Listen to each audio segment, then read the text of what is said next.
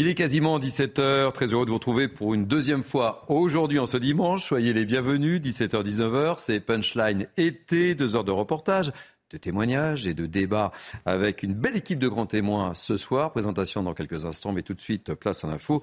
Et l'info est incarnée ce soir par Félicé Kindoki.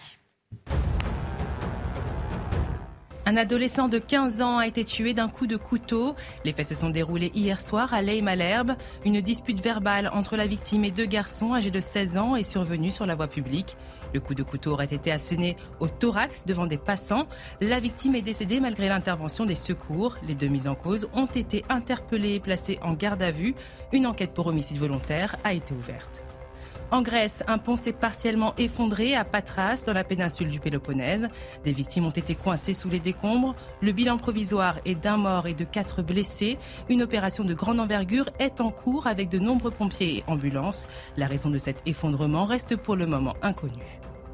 Les Bleus tenus en échec par la Jamaïque, l'équipe de France d'Hervé Renard a manqué son début de Coupe du Monde ce midi à Sydney en concédant le nul, un faux départ qui freine les ambitions de premier titre international.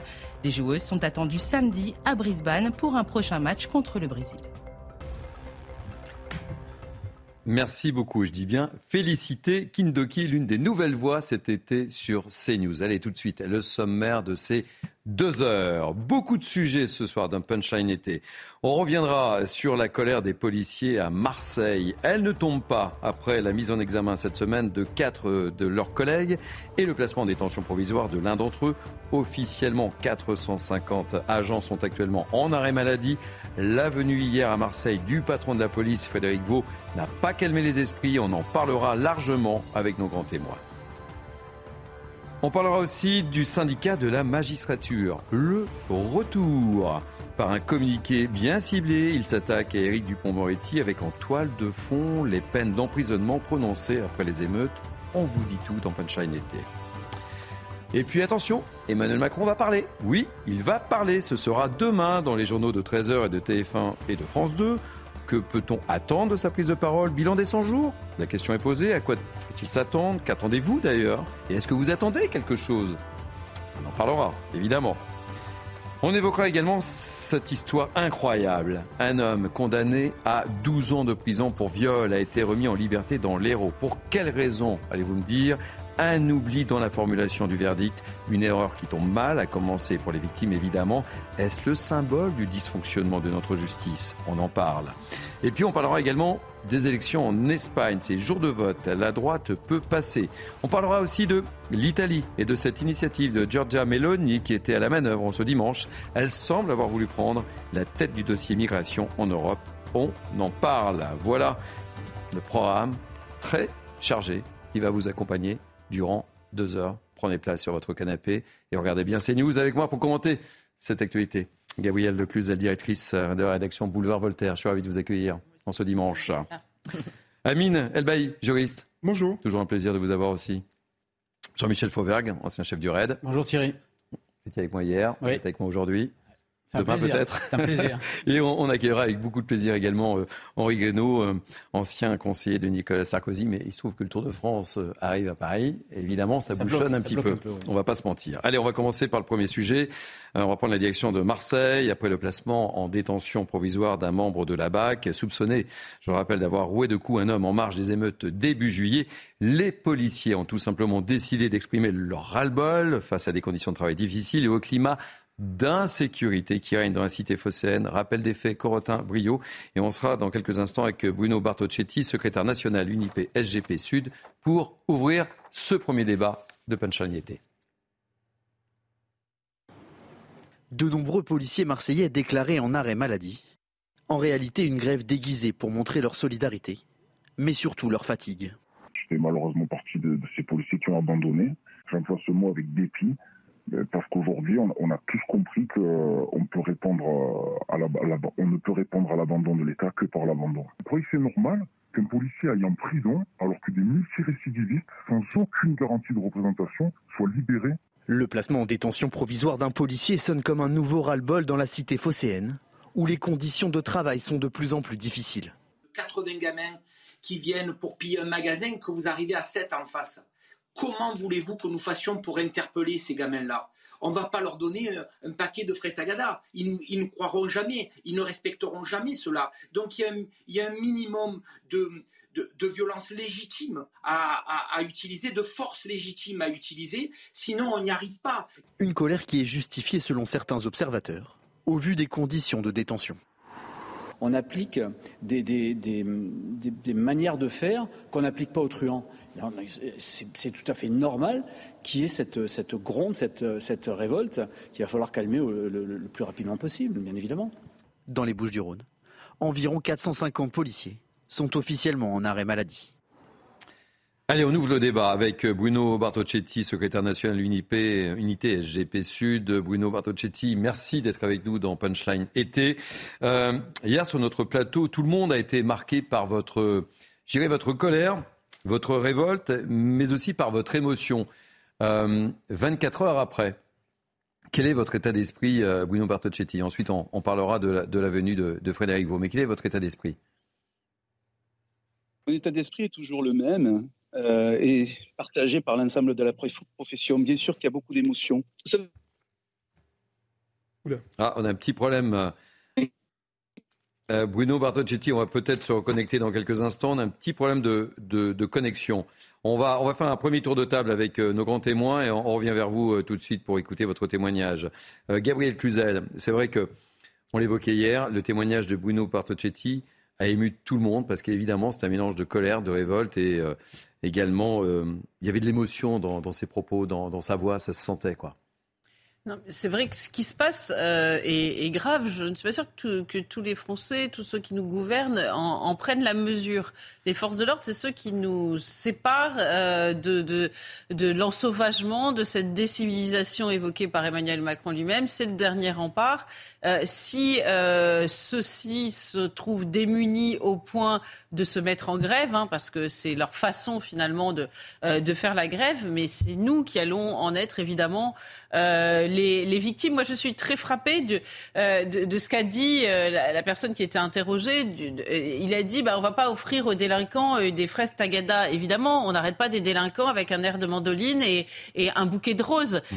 la violence légitime, qui est celle qui appartient à l'État, eh bien, euh, évidemment, euh, les forces de l'ordre, parfois, doivent y recourir. Ils parlent de force légitime, mais c'est évident. Et cette espèce de, de, relativisme qui fait qu'on met euh, la violence du policier sur le même plan que la violence du délinquant, comme si elles étaient toutes les deux répréhensibles, comme si la parole du policier qui est assirmenté, qui porte un uniforme, qui... qui qui représente l'État ne valait pas plus que celle d'un délinquant, c'est profondément euh, euh, choquant. Et moi, je, suis même surprise, je veux dire, que, que cela n'arrive que maintenant. Je les ai trouvés bien patients parce que euh, parfois on se dit leur sacerdoce, ça frise le masochisme quand on voit comment ils sont traités.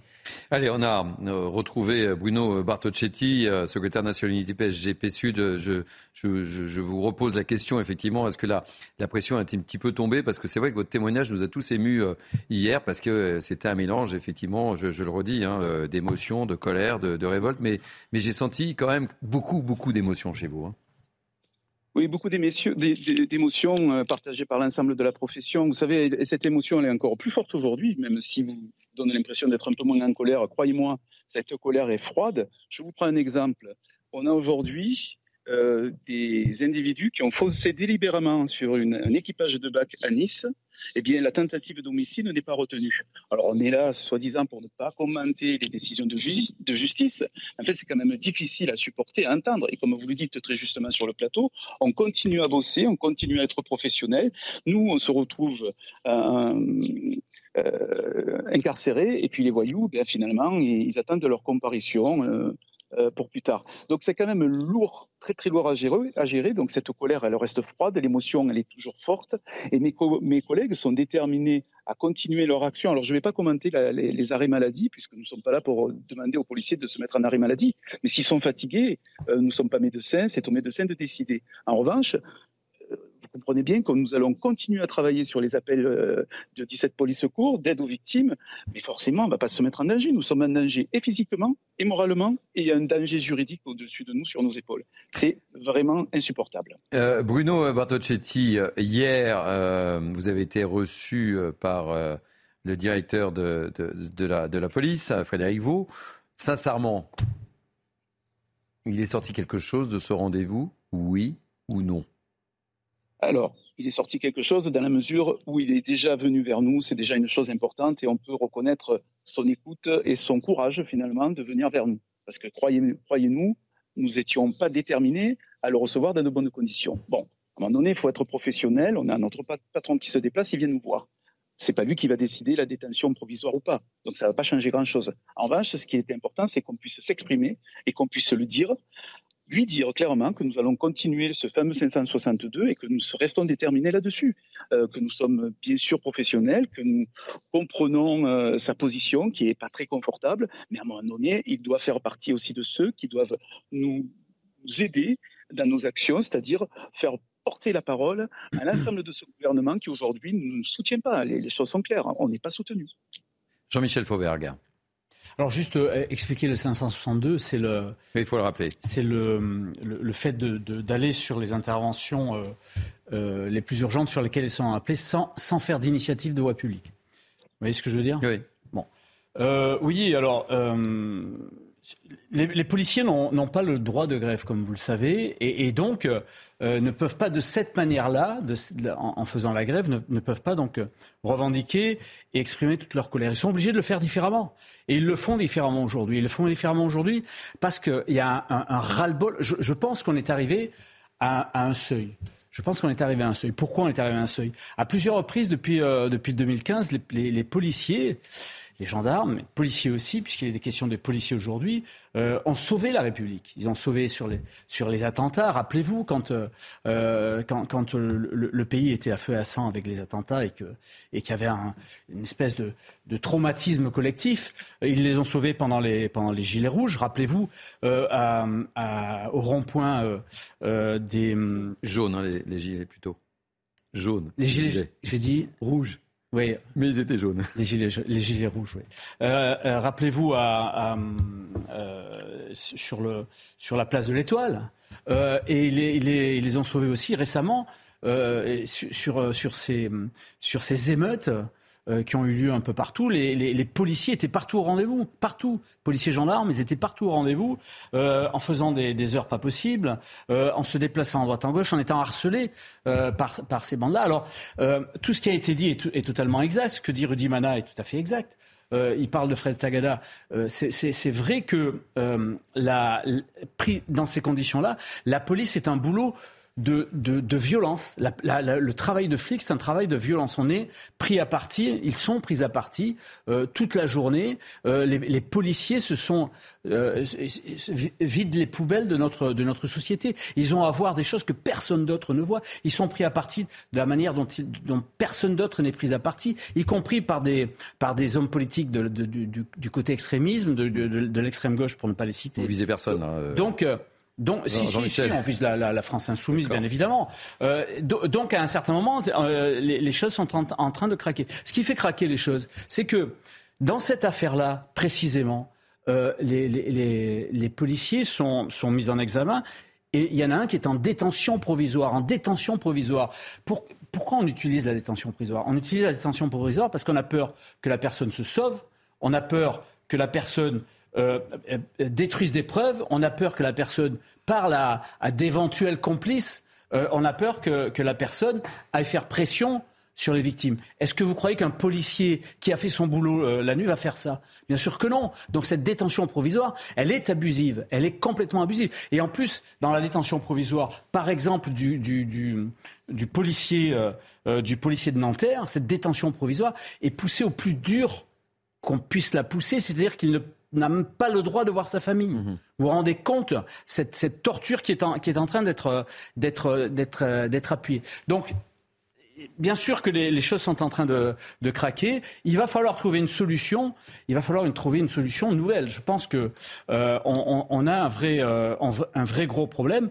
Euh, chaque fois qu'un policier fait une intervention, aujourd'hui, il a en face de lui une bande. Il faut arriver à prendre en compte le fait que les policiers sont toujours face à, des gens qui les agressent en, en c'est pas un sous-effectif, ils sont en, ils sont ils sont assaillis par Mhm. énormément de personnes. Donc à un certain moment, la force légitime, elle va s'appliquer.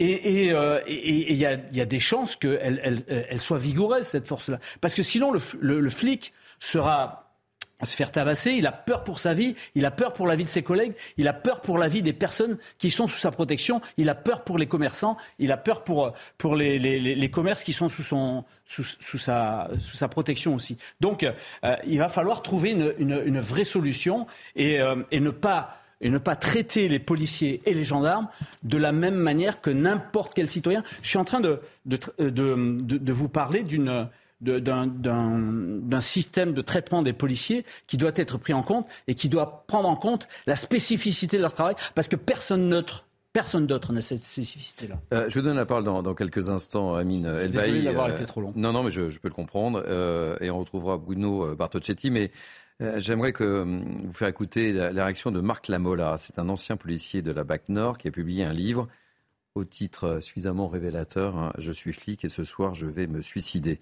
le désarroi des policiers. Il connaît. Il était l'invité euh, de l'heure des pros chez Gauthier Lebret. On écoute son témoignage très fort. Ça vous permettre de, mieux comprendre l'état d'esprit de ces policiers. Vous avez énormément de policiers aujourd'hui qui sont en burn-out, qui sont en épuisement professionnel, qui résistent parce qu'ils sont amoureux de leur métier malgré tout. Mais euh, moi, moi j'ai sombré petit à petit et je ne suis pas visionnaire, mais néanmoins, ce qui est en train de se passer aujourd'hui, je l'avais vu arriver. J'ai démissionné en 2013, soit presque dix ans. Euh, euh, j'ai démissionné parce que je voyais ce qui est en train de se produire arriver. Je voyais que, vous savez, moi, si je me faisais cracher à la gueule réellement, je n'avais pas la possibilité de rendre le monard. Et sachant que la justice, elle, ben, passait outre, euh, classer sans suite le fait de m'être fait cracher à la gueule. Voilà ce que c'est le quotidien des policiers. Bruno Bartocchetti, ce témoignage est, très fort aussi. Hein. C'est euh, en fait des témoignages comme ça, euh, il y en a, il y en a de, très nombreux malheureusement. Exactement, c'est exactement ça le quotidien de policier. Ça a été très bien résumé par mon collègue.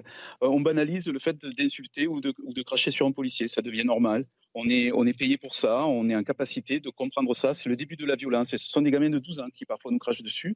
Et lorsqu'on parle de violence, euh, alors c'est pas des violences légitimes que nous attendons, hein, comme ça a été développé par, par mon collègue tout à l'heure, mais on utilise la force strictement nécessaire pour neutraliser. Vous vous rendez compte qu'en France, on intervient toutes les 10 secondes. C'est entre 3 à 4 millions d'interventions par an. C'est énorme. Euh, et on va retenir peut-être des débordements qui peuvent en plus expliquer. Donc c'est là, nous on ne demande pas un passe-droit, on ne demande pas d'avoir soi-disant un permis de, tuer ou d'avoir une étoile de shérif. On nous traite de cow-boy alors qu'on a passé un concours de gardien de la paix. Vous savez, en France, le soutien, on l'a par aujourd'hui? Par la population par la population, euh, tout simplement. Et on est lâché par beaucoup de, par, beaucoup d'élus. Pourquoi? Parce qu'on considère que nous sommes des cow-boys, parce qu'on a une arme à la ceinture qu'on utilise très rarement très rarement on utilise notre arme et c'est lorsqu'on est en danger qu'on utilise notre arme. Lorsqu'un policier a une arme à la main, c'est qu'il se sent en danger. Après, le geste peut être rapide, la légitime défense peut être retenue comme ne pas être retenue, mais aujourd'hui, le policier, même dans le cadre d'une légitime défense bien particulière, bien précise, il va hésiter de tirer, il va risquer la mort et c'est ce qui arrive fréquemment dans nos rangs. Donc, je peux vous dire qu'aujourd'hui, la pression est énorme sur nos épaules. C'est très difficile de, travailler comme ça, et comme ça a été euh, bien sûr précisé par, Jean-Michel euh, à l'instant sur le plateau, euh, il nous faut une juridiction spéciale. On ne peut pas mettre en détention provisoire un policier, je dis bien, quand il est dans l'exercice de ses fonctions. Il faut impérativement une juridiction spécialisée qui doit nous encadrer. Ça ne veut pas dire qu'on ne doit pas répondre à nos actes si on déborde. Ça veut dire qu'aujourd'hui, on doit protéger la famille d'un policier. Vous vous rendez compte qu'aujourd'hui, ce policier qui est en détention provisoire a peur pour sa famille parce que euh, je suis convaincu que des pressions s'exercent sur sa famille. C'est une évidence, c'est notre quotidien. C'est notre quotidien. On est exposé. Et qu'est-ce qui se passe? On vient après nous chercher des poux dans la tête parce qu'il y a une, amicale qui a créé une, une, cagnotte tout à fait légale. On vient nous, nous chercher des poux dans la tête parce qu'on a applaudi les policiers dans la dignité, dans le soutien. Mais voilà où on est aujourd'hui, où on en est en France, alors que je vous dis bien, j'insiste et vous le savez, mmh. vous avez 80% de la population qui n'est pas dupe et qui comprend que nous travaillons dans la difficulté et que nous travaillons pour eux. On se lève le matin, quelle est la raison, le but de notre travail? Quel est le but de notre travail? C'est quand même penser aux victimes, les secourir, les soutenir, et pas jouer au cow-boy. On a passé l'âge, je veux dire, c'est à 15 ans qu'on joue au cow-boy. Bruno Bartocchetti, hein, on poursuit. Euh, je voudrais euh, faire réagir Amine Elbey, qui est, juriste de, surcroît. Que, vous inspire cette, euh, cette situation et, ces témoignages très forts, et on le sent bien. Bruno Bartocchetti est profondément touché. Il est le reflet d'une profession qui vit un vrai malaise là. Il y a un profond malaise. C'est la conséquence finalement des choix politiques qui ont été pris. Vous savez, euh, c'est la première fois dans l'histoire de la Ve République qu'on a mobilisé autant de policiers, 110 000 policiers pour un 14 juillet. On est tombé dans la surenchère politique, dans la surenchère sécuritaire. On a demandé à nos policiers de remettre de l'ordre. Qu'ont fait nos policiers? Ils ont ramené l'ordre, ils ont ramené l'autorité. On a demandé à nos policiers de faire face aux émeutiers, de ne pas réagir et d'aller interpeller en fin de parcours les euh, groupuscules les plus radicaux. On a demandé à nos policiers, finalement, de traiter, et pas seulement à l'occasion des émeutes, je dirais même de manière plus large, depuis maintenant 10 ans, 15 ans, 20 ans, de traiter tout euh, le fléau social euh, qui frappe notre société. Je veux dire par là que nos policiers, à Marseille, comme dans tous les quartiers populaires, ne peuvent plus être le seul service public qui intervienne dans ces quartiers.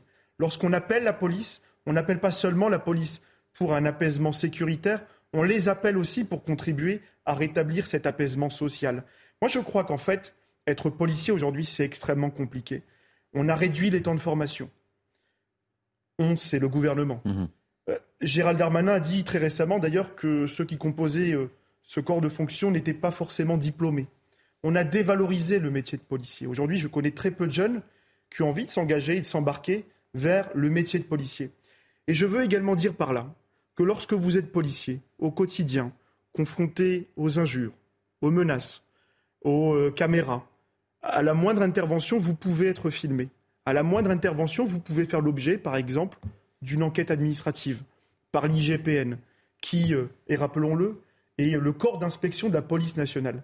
La police nationale, et il faut le dire et il faut le rappeler, est quand même le corps de métier dans l'administration le plus surveillé de France. Ce que je veux vous dire par là, c'est que les policiers n'ont pas de blanc-seing, n'ont pas de permis de. Je veux également vous dire par là qu'il faut toutefois et cependant accepter que l'État a le monopole de la violence légitime. Est-ce qu'on accepte cette idée qui a quand même été théorisée par Weber, que l'État a le monopole légitime de la violence et qu'il puisse intervenir de, de, manière bien sûr adaptée et proportionnée pour établir l'ordre, ou alors est-ce qu'on continuera autant à jeter nos policiers au front? Reprenons l'exemple quand même, ce point de départ, c'est quand même l'affaire Naël. Lorsque un policier intervient, si le policier avait arrêté le jeune Naël, tout le monde aurait dit que ce policier euh, était un héros. Et là, aujourd'hui, parce qu'il y aurait eu une faute, eh bien, ce policier euh, est, jeté, à la vindicte populaire et est coupable. C'est ça le métier de policier. Lorsque vous rétablissez l'ordre, c'est pas vous qui avez rétabli l'ordre, c'est l'État. Et lorsque vous avez fauté, c'est vous le coupable. Voilà. Aujourd'hui, je crois qu'il faut revaloriser euh, le métier de policier, mais il faut aussi surtout écouter cet appel des policiers à titre personnel. Je soutiens l'appel des policiers et je crois que ce mouvement, il mériterait d'être élargi dans tous les commissariats. Mmh. Et que le ministre de l'Intérieur, Gérald Darmanin, devrait euh, cesser de et peut-être se déplacer à Marseille. Et, de penser justement qu'il n'a pas été Premier ministre. Ce qu'on lui demande, c'est de faire son travail et c'est d'aller à la rencontre de ses policiers et d'écouter ce qu'ils ont à dire. 30 euh, secondes, 2 secondes. Euh, Allez, 30 secondes. Euh, Vraiment. Déjà, pour réagir à ça, je crois que Gérald Darmanin est, fort apprécié au niveau des, au niveau des policiers et se, et, se rend, et se rend toujours sur place et, mmh. et est à l'écoute. Mais ce que je voulais dire, c'est que on a, on a un très beau projet que, que j'ai voté, moi, quand j'étais député, c'est d'augmenter les réserves, les réserves de la gendarmerie, les réserves de la police. Euh, donc de mettre des citoyens dans la police et dans la gendarmerie. Et les, ces réserves-là, si elles sont tous au total, euh, on, on, devra arriver jusqu'à 80 000 personnes qui viendront épauler la police et la gendarmerie. Comment va-t-on les protéger, ces personnes-là? Si on n'arrive pas déjà à protéger les policiers, et, si, si, on met en examen les policiers, en examen, pas en examen, pardon, en détention. Euh, le mot de la fin, Bruno Bartocchetti, on arrive au terme, on va partir en, pause publicitaire. Euh, l'issue, vous la voyez comment, là, en, quelques mots? Euh, Gérald Darmanin devrait se, déplacer, vous rencontrer, en plus de, de Frédéric Vaux, ça serait un geste fort et apprécié, je suppose? En tout cas, ce qui est important, c'est qu'on le rencontre prochainement et ça va être notre volonté, vous vous en doutez bien. Je crois qu'on a bien sûr la volonté de, s'exprimer auprès de lui en, lui en lui soutenant que nous allons continuer notre action du 562, comme ça a été développé. Hein. Ah, petit, petit problème. Merci, merci mille fois Bruno Bartocchetti. Merci pour euh, encore une fois ce témoignage très fort. Euh, on aurait pu en parler encore longuement, mon cher Gabriel Cluzel, mais la publicité dicte tout. On part en publicité. Il est 15h23. Et euh, on parlera également de cette décision euh, incompréhensible. Cet homme euh, condamné à 12 ans de prison pour viol qui a été remis en liberté dans l'Hérault. La raison Un vice de forme, un oubli dans la formulation du verdict. On en parle juste après. À tout de suite. Il est 17h30, vous êtes bien sur CNews, c'est Punchline été jusqu'à 19h euh, avec moi pour commenter beaucoup d'actualités ce soir, beaucoup de sujets. Hein. Gabriel Cluzel, Amine Elbaï et Jean-Michel Fauvergue. On l'évoquait juste avant de, partir en, pause publicitaire. On, va parler de cette décision euh, incroyable. Un homme condamné à 12 ans de prison pour viol a été remis en liberté euh, dans l'Hérault. La raison, je le disais, un vice de forme, un oubli dans la formulation du verdict, une situation ô combien juste pour les victimes, on le comprend, et qui doivent désormais attendre un troisième procès. On voit le détail de cette affaire avec euh, Sarah Varny, on en parle tous les quatre juste après. C'est une simple erreur qui vient annuler plus de dix ans de procédure. Fin mai, la Cour de cassation a remis en liberté dans l'attente d'un troisième procès un homme de 71 ans condamné à 12 ans de prison pour viol et actes pédophiles. En cause, un vice de procédure au moment de la rédaction du verdict rendu en appel, une situation insupportable pour cette victime. Je ne comprends pas qu'on le laisse sortir par rapport à deux mots qui manquent. Je ne comprends pas comment le président de la Cour d'assises a pu oublier ces deux mots. Et je suis en colère, j'ai vraiment un sentiment d'injustice, l'impression de, de, ne pas être considéré aux yeux de la justice. Concrètement, sur le verdict, il est écrit que l'homme est reconnu coupable à la majorité de huit voix, au lieu de la formulation de huit voix au moins. Deux mots qui permettent de protéger le secret du délibéré et dont l'oubli a de lourdes conséquences pour les victimes. Mes clientes, elles sont dans un sentiment d'incompréhension euh, face à cette décision qui, à notre sens, est critiquable parce qu'il s'agit plus d'une erreur matérielle plutôt que d'une violation du secret du délibéré. Une remise en liberté insoutenable pour les victimes qui demandent à ce que leur agresseur reconnu coupable reste en prison dans l'attente du nouveau procès. On est en train de se reconstruire, il faut de nouveau qu'on qu'on se remette là-dedans. L'attente, elle est, l'attente, elle a été trop longue en fait jusque-là. Et moi, je peux pas attendre trois ans de plus un nouveau procès, c'est pas possible. Après plus de dix ans de procédure, les victimes souhaitent une date rapide pour ce troisième procès qui devrait se tenir devant la cour d'assises de l'Aude. Cluzel, on se met à la place euh, des victimes euh, qu'on vient d'entendre, euh, se remettre dans l'affaire, c'est difficile déjà, attendre trois ans pour un oubli dans la formulation du verdict. C'est lunaire quand même cette histoire. On se met à la place des victimes, mais on se met à la place de la société française aussi, qui n'est pas protégée non plus, parce que quand un violeur est remis en liberté, c'est pas tout à fait neutre. Euh, c'est le moins qu'on puisse dire. Donc c'est vrai que c'est euh, c'est assez insupportable d'entendre ça. Le problème, c'est que euh, on a le sentiment que c'est récurrent. C'est-à-dire que aujourd'hui, bah, on a compris que, d'ailleurs, un certain nombre de délinquants l'ont compris, les trafiquants de drogue qui font la chasse aux au, vices de, de procédure, hein, avec l'aide de leur avocat. Alors, c'est pas pour incriminer les avocats, mais c'est un fait, pour finalement se retrouver dehors, et c'est proprement insupportable. Et là, en l'occurrence, on parle de viol, on peut pas faire des violences faites aux femmes une grande cause nationale, et puis remettre dans la rue un violeur sous prétexte qu'il manquait euh, deux mots euh, dans une phrase. Donc euh, là, de toute urgence, il y a, vous savez, on légifère sur beaucoup de choses dans ce pays, parfois trop. on se dit qu'on fait beaucoup de lois alors qu'il suffirait d'appliquer celles qui sont déjà là. Peut-être qu'en l'occurrence, on aurait besoin de se pencher sur la question et de faire en sorte que ça ne puisse plus arriver à travers une loi, pour le coup. Euh, Amine Elbaï, c'est-à-dire quoi, notre, justice euh, dysfonctionne, euh, trop rigide, c'est quoi?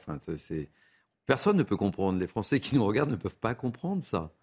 pardonnez-moi, mais je vais vulgairement appeler, euh, on tombe en fait en plein dans la clochardisation de la justice. Pardonnez-moi, mais aujourd'hui, nos greffiers, nos magistrats euh, manquent cruellement de moyens.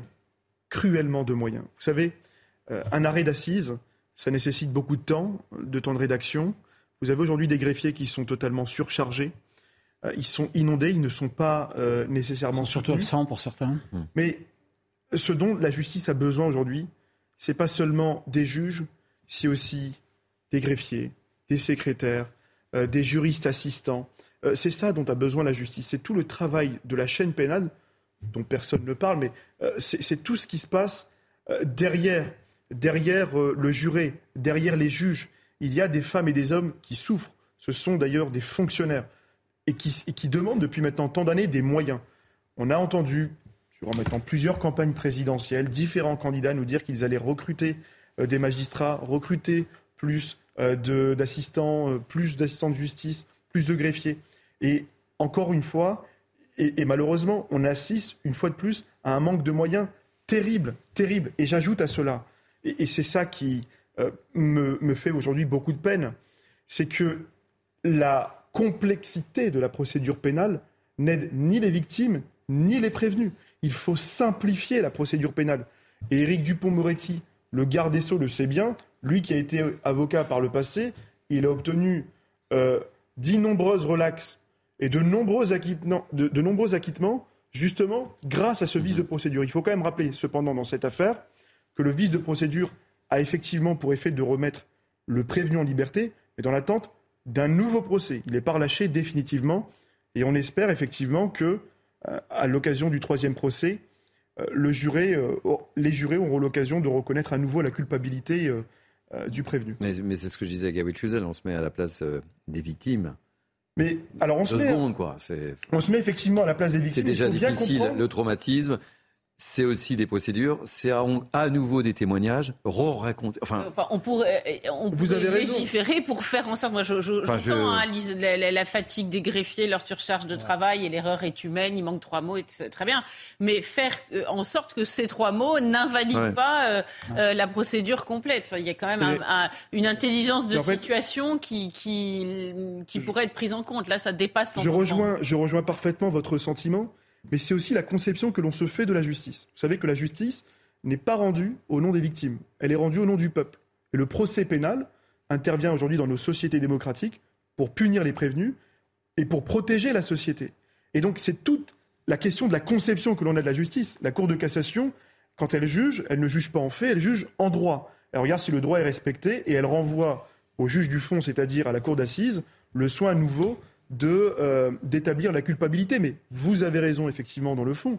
Ça pose un véritable problème, un véritable problème aujourd'hui pour les victimes, et notamment s'agissant des agressions sexuelles, des atteintes sexuelles et des violences faites aux femmes, qui, elles, doivent être prises en charge extrêmement rapidement. Et là, j'entends mmh. effectivement une blessure nouvelle, une blessure profonde pour les victimes, qui nécessite d'être accompagnées. Jean-Michel euh, Fauvert, qu'est-ce que cette histoire n'est pas révélatrice d'une justice, de notre justice, qui est totalement sous l'eau, débordée, etc. Je vais vous dire de quoi, de, quoi c'est, révélateur. D'abord, il faut, il faut savoir que ça arrive souvent. Ça arrive souvent. Et ça arrive sur des cas hyper graves. Je vous donne l'exemple de, de la cour de, de la cour d'appel de Nîmes qui en 2020 a remis dehors un individu qui a tué sa femme et qui, avait été condamné en première instance à 30 ans à 30 ans de prison parce qu'il a tué sa femme. Ça se passait à Hortafa, les, faits, c'est-à-dire dans les Pyrénées-Orientales. Et il a été remis dehors parce que le délai raisonnable de, jugement n'a pas été respecté. Il a été remis dehors. Et ça arrive, et ça arrive souvent. Alors, moi, je suis suis pas très euh, euh, orienté sur le fait de dire il n'y a pas de moyens, on est sous l'eau, ils sont absents, ils sont malades. Mais c'est la petite musique quand même, Jean-Michel. Hein, c'est la petite musique quand même. Hein, qui, euh, C'est une musique qu'on a et il faut la combattre, cette hmm. musique-là. Ah, il y a 10 ans, de délai ici. Hein. Il faut la combattre parce que. Euh, il faut la combattre. Euh, déjà parce que le, le, budget de la justice dans le dernier quinquennat a été augmenté de 33%. Et là, on est sur une loi justice qui va augmenter ce budget dans les deux quinquennats de 60%. C'est pas assez, mais il faut combattre ça. Pourquoi il faut le combattre? Parce que c'est déresponsabilisant. Chaque fois que vous avez une erreur qui est faite, vous allez dire ouais, c'est le système, ouais, les, pauvres ils sont, ils sont pas assez nombreux, etc. On a une, une, une absence euh, endémique dans, dans, certains endroits de greffiers. Ils, sont, ils, ne, sont pas au travail. Donc il y a un vrai gros problème. Et puis le problème qu'on a aussi, on, on l'a tous dit ici sur ce plateau, c'est d'abord des règles procédurales qui sont abracadabrantes pour les flics, pour les officiers de police judiciaire, les flics, les gendarmes, mais aussi pour les magistrats. Donc à un certain moment, on est obligé de faire une connerie dans une procédure importante. Et les, et les, et les avocats qui sont là et qui sont spécialistes dans ce domaine-là, et c'est leur rôle, eh bien, ils vont pas plaider au fond, ils vont plaider la forme et ils obtiendront des, des, des, des choses de ce type-là. Et la deuxième chose, c'est une simplification euh, aussi des termes, des termes judiciaires. On n'y comprend rien. C'est écrit comme au XVIIIe siècle. Mm-hmm. Euh, il faut simplifier ça. Et à l'heure de, l'intelligence artificielle, vous ne croyez pas qu'on peut, on peut se passer de quelques, de quelques greffiers qui sont euh, pour certains absents et, on peut aller beaucoup plus vite en faisant moins de bêtises? Attention, vous avez suscité une bombe là. Hein, oui. De la part des greffiers. Hein. Oui. Bon, euh, vous parliez des, avocats. On va écouter Florence Rowe, euh, qui est euh, avocat pénaliste, qui était l'invité de Yohann Usaï tout à l'heure dans 120 minutes. On, écoute sa position sur, sur ce dossier, c'est intéressant à écouter. Ça n'arrive pas très fréquemment, mais ça arrive de temps en temps, effectivement.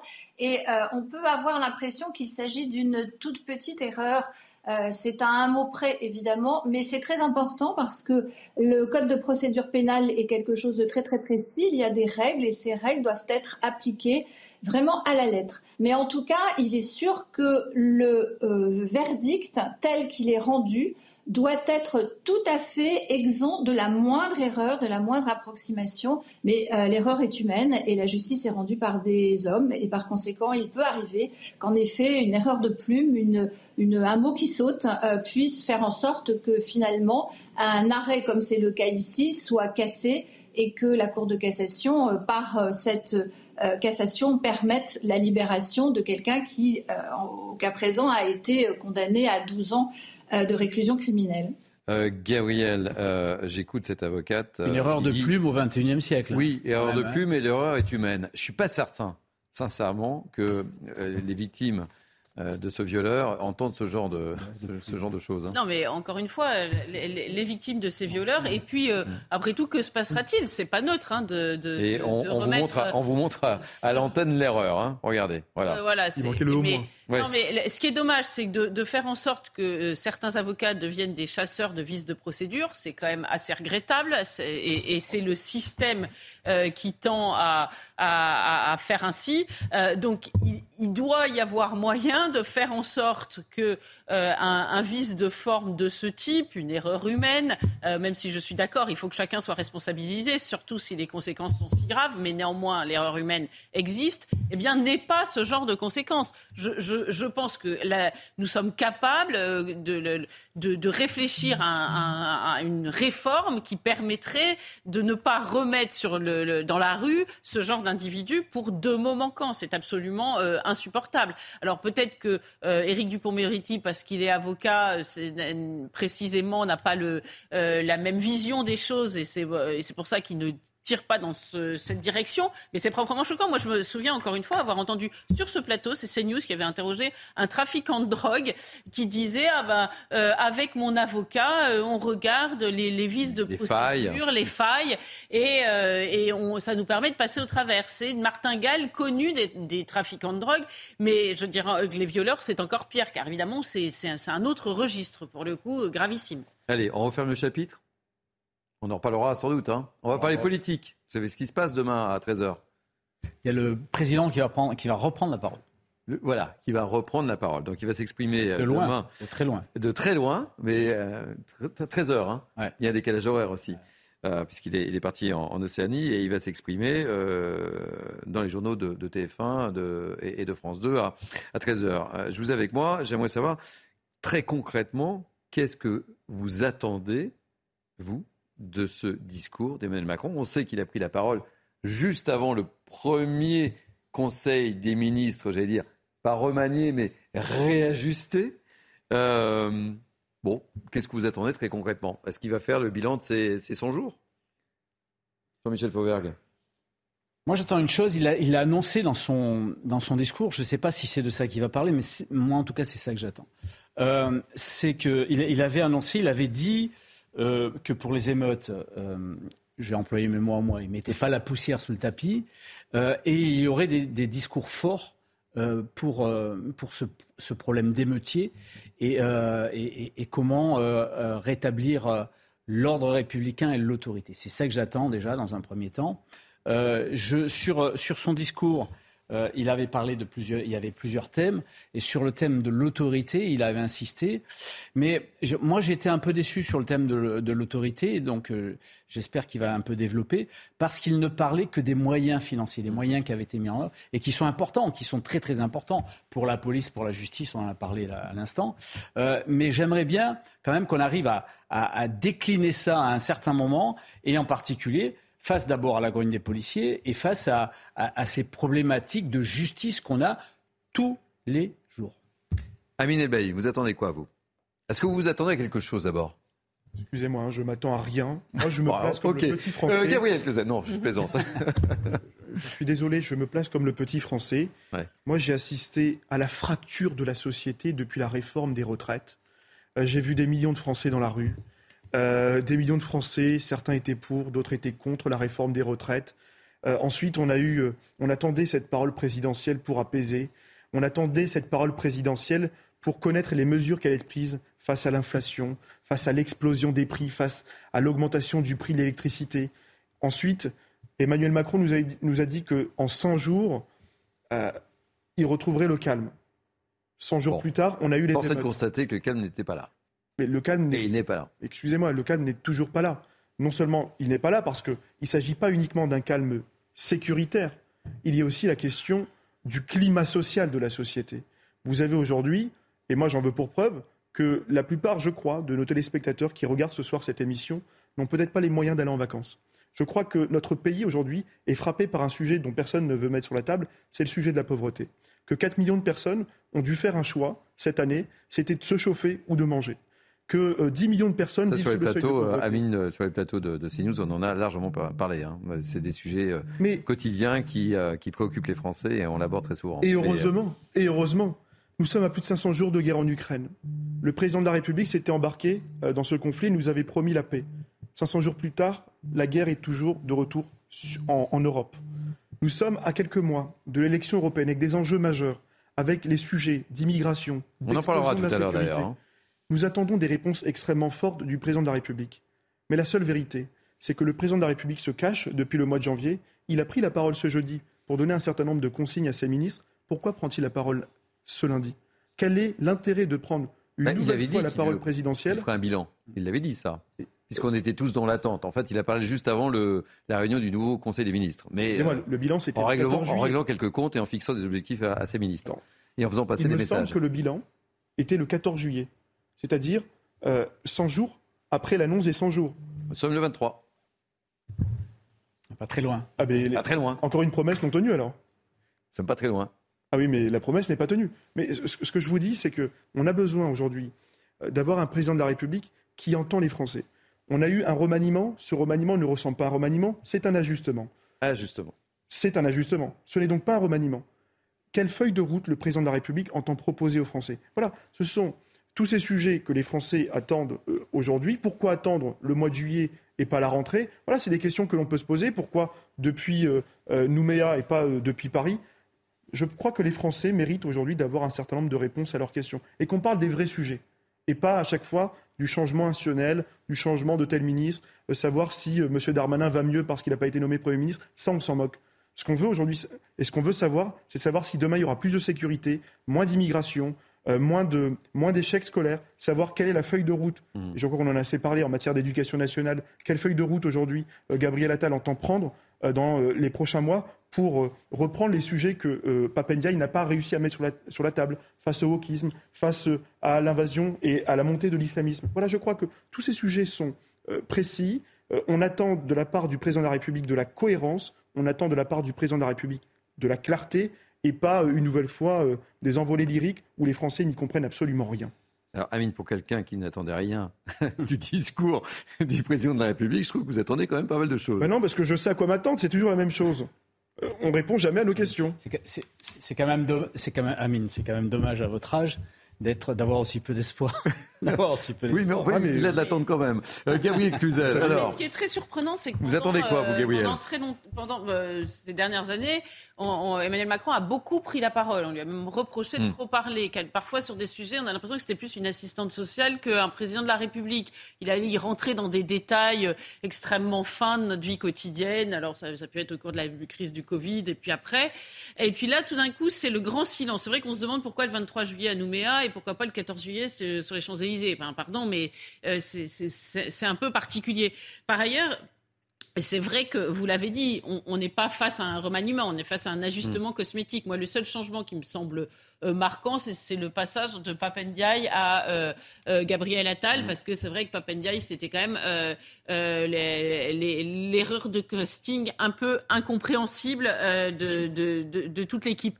Donc, euh, euh, mais pour le reste, c'est vraiment, euh, encore une fois, très cosmétique. Donc, on ne voit pas bien, à partir de cette, ce remaniement, en quoi il nous donnerait l'impression qu'il va lancer un plan Marshall qui va révolutionner la France. Mais pourtant, nous sommes dans une situation gravissime hmm. qui appelle la, parole présidentielle. On voit bien tous les thèmes que nous abordons sur, sur Mais oui, non, mais si on, si on regarde tout dans son ensemble, les émeutes, enfin, les émeutes, ça a été un hmm. truc de fou. Moi, je, je, je, trouve que nous avons observé ça avec une forme de passivité, alors que si on prend un peu de hauteur, et du reste, les étrangers qui nous regardent euh, euh, ont trouvé ça terrible. Hein. il faut quand même en prendre conscience. Les policiers, les policiers qui baissent les bras, c'est, enfin, c'est, qui, le mouvement s'étend quand même comme une tache. Non, non, ils baissent pas les bras. Les non, mais ils, baissent les bras. Ils sont en colère. Ils sont, non, mais ils, baissent. si, mais pardon, je, peux parler. Je vous ai laissé parler. Ils baissent les bras, c'est-à-dire qu'ils se disent aujourd'hui, c'est très compliqué de faire notre travail. Le policier ne baisse jamais. C'est aussi simple que ça. Euh, et le, pouvoir d'achat, vous avez raison. On mm. vient d'annoncer aux Français que l'électricité va augmenter. Ils sont vraiment inquiets. Ils ne peuvent pas partir en vacances pour nombre d'entre eux. Donc cette situation est proprement exclusive, explosive, mm. pardon. Et, euh, et, je ne parle pas évidemment de, de l'immigration incontrôlée qui euh, là aussi est un changement euh, majeur, une révolution copernicienne dans notre société. Et donc tous ces changements, évidemment, appellent la parole présidentielle. Mais euh, va-t-il savoir y répondre? Ben, Pardonnez-moi, j'ai quelques doutes au, au, vu du remaniement présidentiel qui, quand même, est un, est, un peu un pétard mouillé. Euh, vous avez dit remaniement, moi j'ai noté... Présidentiel, ministériel. Ministériel et réajustement cosmétique. Voilà, exactement. Je retiens le terme. Euh, Jean-Michel Fauvergue. il y a plein de termes. Hein. à partir du moment où ça ne nous va pas, on a, on a un des termes. Euh, non, non, mais justement cosmétique. sur, euh, sur l'immigration, oui, moi j'aimerais aussi qu'ils prennent la parole là-dessus. Je ne sais pas si c'est le bon endroit pour parler d'immigration. Il est, il est, euh, mm. il, est à l'extérieur du territoire national. bon, on, verra s'il si, nous parle de l'immigration. Ce que je voudrais dire, c'est que... En tous les cas, on en parlera dans la deuxième partie. Et, on, voit que c'est Georgia Meloni euh, qui semble avoir pris le lead. Hein, qui a pris le lead. Hein. français, là.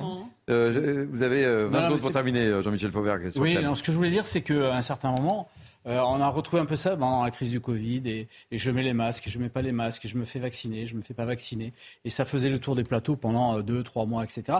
Là, on peut pas dire à un certain moment. Et j'attendais qu'il prenne la parole. Et il a pris la parole, mais c'était pas bien. Et il va reprendre la parole. Et pourquoi il reprend la parole? Et à quel endroit? Et quelle va être sa couleur de chemise, etc., etc. Je crois qu'à un certain moment, il faut euh, reconnaître que le président de la République, c'est le président de la République, c'est lui qui a les manettes de la, euh, c'est lui qui détient l'horloge, c'est lui qui a les manettes, et à un certain moment, il a, son timing. Euh, si on si on veut pas lui laisser les manettes, et eh bien à ce moment-là, il faut voter et il faut prendre les, il faut prendre les clés de la camionnette. On ne sait pas s'il y a un pilote dans l'avion. Il eh ben, de mais on ne voit pas le pilote. On verra ça demain à 13h. On va partir en publicité. Gabriel Cluzet, vous nous quittez? Bah oui, voilà. Ah, au revoir. à bientôt. À bientôt. réajustement cosmétique. Ça avait bien commencé. Euh, vous, restez, vous restez avec, euh, avec moi C'est dommage. C'est dommage. On, accueillera dans quelques instants euh, Julien Drey et peut-être Henri Guénaud s'il arrive à temps. on part en publicité. On se retrouve pour la dernière heure. À tout de suite.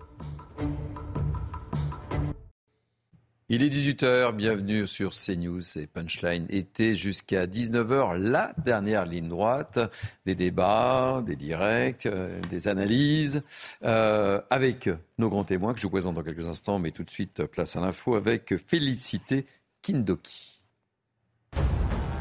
Dans l'affaire de l'attaque à la voiture bélier à la les roses une information judiciaire notamment pour tentative d'assassinat a été ouverte. Souvenez-vous, début juillet, lors des émeutes urbaines, un véhicule enflammé avait été précipité sur le pavillon du maire Vincent Jeanbrun. L'épouse de l'élu s'était blessée en prenant la fuite avec ses deux jeunes enfants et avait dû être hospitalisée. Cet épisode violent avait suscité une vive émotion. Le dossier est saisi par deux juges d'instruction. Emmanuel Macron accueillit aujourd'hui en Nouvelle-Calédonie la toute première étape d'un déplacement d'une semaine en Océanie. Cinq ans après sa dernière visite, le président tentera d'apaiser les tensions autour du référendum sur l'autodétermination de 2021. Depuis Nouméa, il donnera demain une interview quelques jours seulement après le remaniement. À seulement 21 ans, Léon Marchand remporte la médaille d'or du 400 mètres 4 nages aux mondiaux de natation à Fukuoka au Japon. À un an des JO de Paris, le jeune Français pulvérise au passage le record du monde et détrône ainsi la légende absolue de la natation, l'Américain Michael Phelps. Comme un symbole, c'est de ses mains qu'il a reçu sa médaille d'or sur le podium. Merci beaucoup, cher Félicité euh, Kindoki. Allez, on reprend nos débats avec euh, Amine Elbaï, Jean-Michel Fauvergue. Euh, Julien Drey devrait nous rejoindre incessamment sous peu et on espère Henri Guénaud, ancien conseiller de Nicolas Sarkozy. Mais oui, il a Tour de France aujourd'hui et c'est compliqué de circuler à Paris. Harold Iman nous a, nous a rejoint. On va beaucoup parler de politique étrangère, mon mmh. cher Harold Iman. C'est pour ça qu'on a souhaité que vous soyez présent sur ce plateau dans Punchline été et on va parler migration puisque, ah. je l'évoquais, Giorgia Meloni a accueilli ce dimanche à Rome les dirigeants des pays méditerranéens, méditerranéens pour une conférence internationale. Objectif simple, enfin simple façon de parler, euh, étendre le modèle d'accord signé par l'Union européenne avec la Tunisie dans le but de freiner l'arrivée de migrants sur notre continent. Rappel des faits, Célia Judas, et on entame le débat. Stopper les débarquements de migrants, voici sa promesse de campagne lors des législatives de 2022.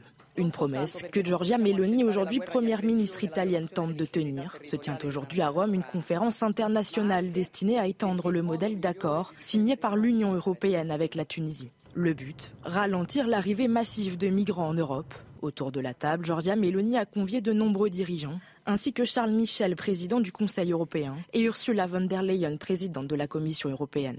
Selon l'ONU, plus de 100 000 migrants sont arrivés en Europe par la mer au cours des six premiers mois de 2023, dont la majorité en provenance de Tunisie. Pour endiguer la situation, l'Italie et la Belgique ont signé la semaine dernière un protocole d'accord avec la Tunisie. Ce dernier prévoit notamment une aide européenne d'un montant de 105 millions d'euros destinée à lutter contre les passeurs et plus largement contre l'arrivée des bateaux de migrants. Enfin, l'accord prévoit également de durcir le ton face aux Tunisiens en situation irrégulière présents sur le sol européen. Sur exemple de cet accord entre l'Union européenne et la Tunisie, des partenariats similaires devraient être entrepris prochainement avec d'autres pays, parmi lesquels le Maroc et l'Égypte. Alors, Harold Iman, on a le sentiment, euh, sincèrement, que Georgia Meloni, elle a pris le lead. C'est elle qui pilote là sur le, sur le dossier migration. Alors, elle s'est fait élire en 2022 euh, sur un programme très nettement axé sur euh, euh, le blocage, enfin l'arrêt de l'immigration de masse qui traverse la Méditerranée. Et depuis la Tunisie et la Libye principalement. Et au début, elle a eu un peu de mal avec les bateaux des ONG qui chargeaient les migrants, mais par la suite, elle semble avoir convaincu autour d'elle, au point où l'Union européenne euh, lui donne à peu près carte blanche pour s'occuper de ce dossier dans sa région de la Méditerranée, qui n'est pas tout à fait la même que pour l'Espagne, euh, de ce dossier. Donc, elle est allée à Tunis avec Ursula von der Leyen et le Premier ministre néerlandais, Mark Rutte, euh, qui lui aussi a fait des promesses sur l'immigration clandestine dans son pays, alors que alors même qu'il avait décidé de quitter la politique. Alors, peut-être qu'il trouve le dossier intéressant, on ne sait pas exactement pourquoi il est là. Et ils ont négocié une aide à la Tunisie pour maintenir à flot son économie et aussi, euh, par la suite, pour contenir le départ de tous ces migrants. Alors, il y a la Tunisie, la Libye, l'Égypte, d'où partent les migrants vers l'Italie. Et ces migrants sont soit tunisiens, libyens, égyptiens, soit ils viennent de plus profondément du sud de euh, la euh, de l'Afrique. Et si on, pouvait voir une carte, on, comprendrait un petit peu tout ce qui s'est réuni. Tous les pays allumés, là, sont maintenant à, Rome. Aujourd'hui, euh, la plupart ont envoyé des chefs d'État ou minimum des ministres. Et on parle. Mais nous, il n'y a personne sur la carte. Hein. Il n'y a, personne en France, il n'y a personne en Espagne, il n'y a personne du Portugal. Voilà, ni le, ni le Maroc. Bon, la thématique, c'était quand même. Mais pourquoi il n'y a personne? La Méditerranée. Diplomatiquement, je n'ai pas la réponse. Mais euh, c'est quand même la Méditerranée centrale et orientale. Donc certainement, quand le Maroc euh, se, se, se, se, mêlera de l'affaire, et l'Espagne aussi, qui est en pleine période électorale, ça s'élargira mais c'est une conférence thématique. Hein. C'est une conférence internationale sur le développement et la migration. Donc, ce n'est pas vraiment un, un, endroit où on va négocier une conférence, enfin un traité mondial. Donc on n'était pas vraiment obligé d'être là en tant que France, mais la France et l'Espagne ne sont pas là, ni le Royaume-Uni. Tu t'étais bien peut-être d'être présent quand même, non? Non? Sut était bien, mais Mélanie fait son, sa musique euh, dans, de à sa façon. Et elle a elle est couverte par l'Union européenne. Ursula von der Leyen euh, a plus ou moins sous-traité avec elle ce dossier. Donc peut-être que les autres trouvent que c'est mieux de ne pas être là. On aura la réponse dans quelques jours. C'est un peu curieux, mais elle a réussi quelque chose d'assez impressionnant. Maintenant, les résultats, ça c'est autre chose. Il faudra voir les résultats. la Tunisie est un pays exsangue qui est quasiment en faillite. L'Égypte, ce n'est pas loin. Euh, le nombre de personnes, d'Égyptiens qui prennent des bateaux est énorme. Ce n'est pas seulement des Soudanais qui vont en Égypte ou des, hmm. ou des, ou des Nigérians. C'est véritablement tous ces pays qui sont en train de fournir des candidats au départ. Bon, l'Éthiopie, c'est évident. C'est l'Érythrée aussi, qui est juste à côté, qui fournissait un énorme contingent de personnes candidates euh, au départ. Voilà, euh, c'est presque trop gros pour réussir en un après-midi. Hein. Jean-Michel Fauvergue, ça vous inspire quoi que Georgia Meloni ait pris le lead et que sur la carte que Harold nous présente, il y a une tache blanche sur la France là. Alors pris le lead, peu importe. Non, mais on aurait pu au moins avoir des représentants. Enfin, c'est. Oui, alors euh, moi, moi je suis comme, euh, je j'ai pas la réponse non plus, donc je ne sais pas pourquoi, mais euh, je vais vous dire euh, une chose moi qui m'importe, c'est que on doit euh, lutter contre, contre l'immigration. Et vous savez, cette immigration sur l'Europe, elle est submersive ces derniers temps. Et en particulier depuis la crise tunisienne, on a des arrivées énormes de, migrants clandestins sur les côtes, en particulier italiennes. Donc, le fait que la, Madame Meloni arrive à avoir des accords arrive à développer des accords, en particulier avec la Tunisie, euh, et en particulier des accords qui sont validés par l'Europe. Hein, d'une manière générale, puisque effectivement, Ursula von der Leyen était, était, présente, Charles Michel était présent à la dernière, euh, à la dernière réunion, eh bien c'est une bonne chose. Si euh, moins de, de, migrants arriveront en, Italie, moins de migrants hmm. arriveront en France. c'est logique, évidemment. Et le fait que euh, sur ce dossier migratoire, sur ce dossier de migration, on a plusieurs voies.